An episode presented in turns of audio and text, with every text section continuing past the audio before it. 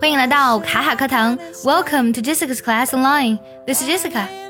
今天节目中呢，我们来讲一下欠人情和还人情的地道表达是什么呢？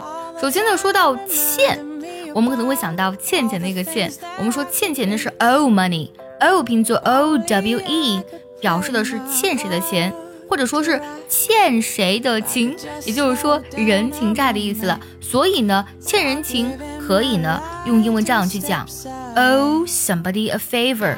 favor 这个单词拼作 f a v o r，指的是好意或是关切的意思。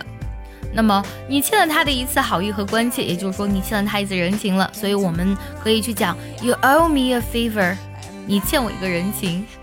但是呢，当你欠别人情的时候呢，我们可以呢换一下这个表达。我跟你说，I owe you one，or I owe you a favor，我欠你一个人情。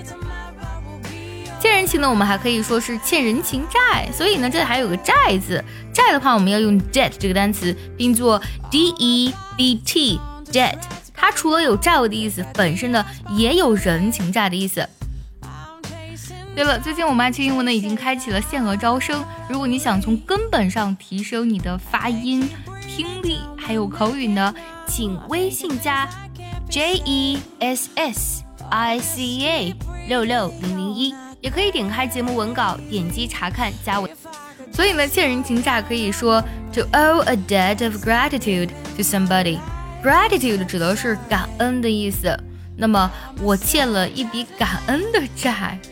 那就指的是欠人情债了。For example, I owe a debt of gratitude to Joyce, whose careful and able research was of great help.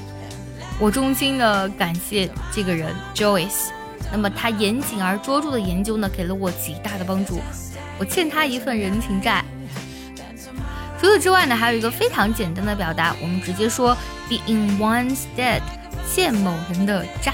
啊其实这里呢，有我们刚讲的 debt，还有人情债，有债务的意思。所以呢，当你啊去讲我欠你钱，或者说欠你人情债的时候，都可以直接说 be in one's debt。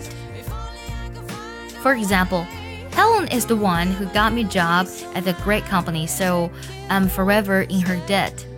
Helen 呢是帮我在那家大公司找到工作的人，所以呢，我永远欠她的情，我永远呢欠她的债。Helen is the one who got me a job at that great company, so I'm forever in her debt. 那说了欠人情，我们来看一下怎么还人情啊。刚才第一个我们提到了 favor 这个单词，那么还人情就是把这个关心和关爱再还回去，所以呢直接用 return the favor 就好了。He's in trouble. It's time for us to return the favor. 他现在遇到麻烦了，我们是时候还这个人情了。He is in trouble. It is time for us to return the favor. 今天我们学习了欠人情还有还人情的地道英文表达，你有记住吗？想要解锁更多地道的口语表达呢，也可以留言告诉卡卡老师哦。See you next time.